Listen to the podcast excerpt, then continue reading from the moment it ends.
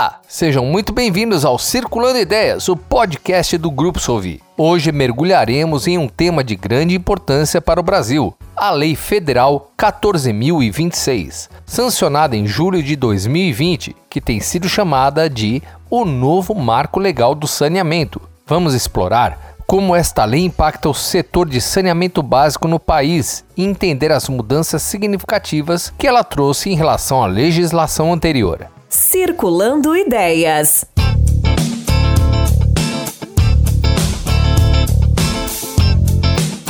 Antes de entrarmos nos detalhes da Lei 14.026, é fundamental esclarecer que o Brasil já possui um marco legal de saneamento, a Lei 11.445 de 2007. A nova lei não a revogou, mas sim a alterou profundamente, estabelecendo uma nova estrutura e uma nova abordagem mais abrangente em relação ao saneamento básico.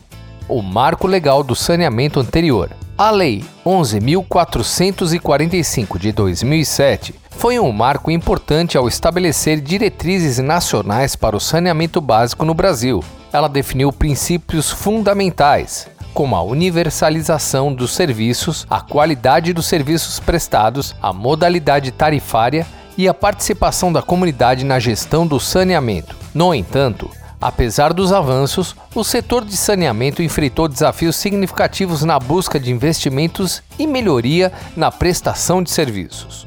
As mudanças trazidas pela Lei 14.026. A Lei 14.026 também conhecida como o Novo Marco Legal do Saneamento, trouxe uma série de mudanças cruciais para o setor. Uma das mudanças mais notáveis foi a inclusão de metas de universalização do texto da lei. Isto significa que o Brasil agora tem os objetivos claros de levar os serviços de saneamento básico a todos os brasileiros, garantindo água potável, esgoto sanitário, limpeza urbana e manejo de resíduos sólidos. Regionalização da gestão. Além das metas de universalização, a nova lei também estimula fortemente a regionalização da gestão do saneamento básico. Isto significa que municípios e estados estão incentivados a se unirem em blocos, compartilhando responsabilidades e recursos para tornar a gestão mais eficiente e sustentável. A regionalização pode contribuir para a redução de custos e para a melhoria da qualidade de serviços.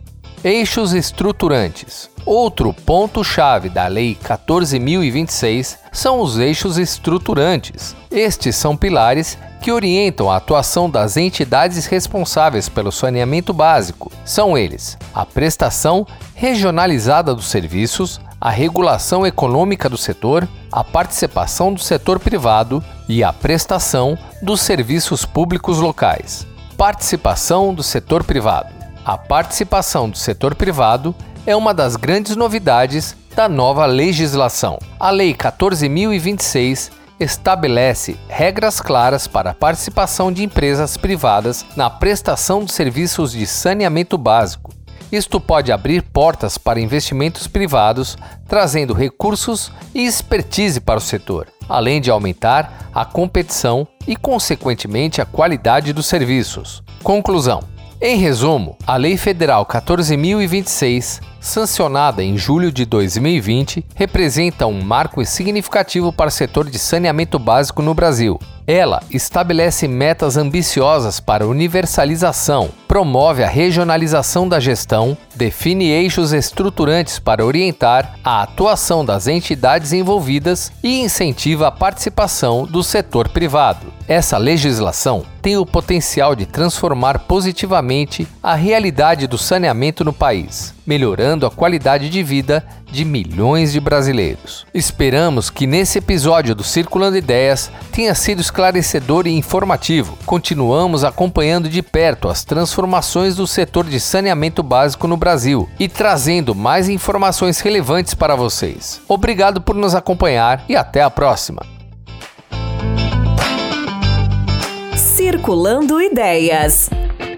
E esse foi mais um podcast Circulando Ideias. E foi muito bom ter você aqui conosco. Espero que vocês tenham curtido e fiquem atentos aos próximos episódios que serão divulgados nas redes sociais do Grupo Solvi. No Insta, arroba Circulando Ideias e no Facebook e no LinkedIn do Grupo Solvi. Até mais!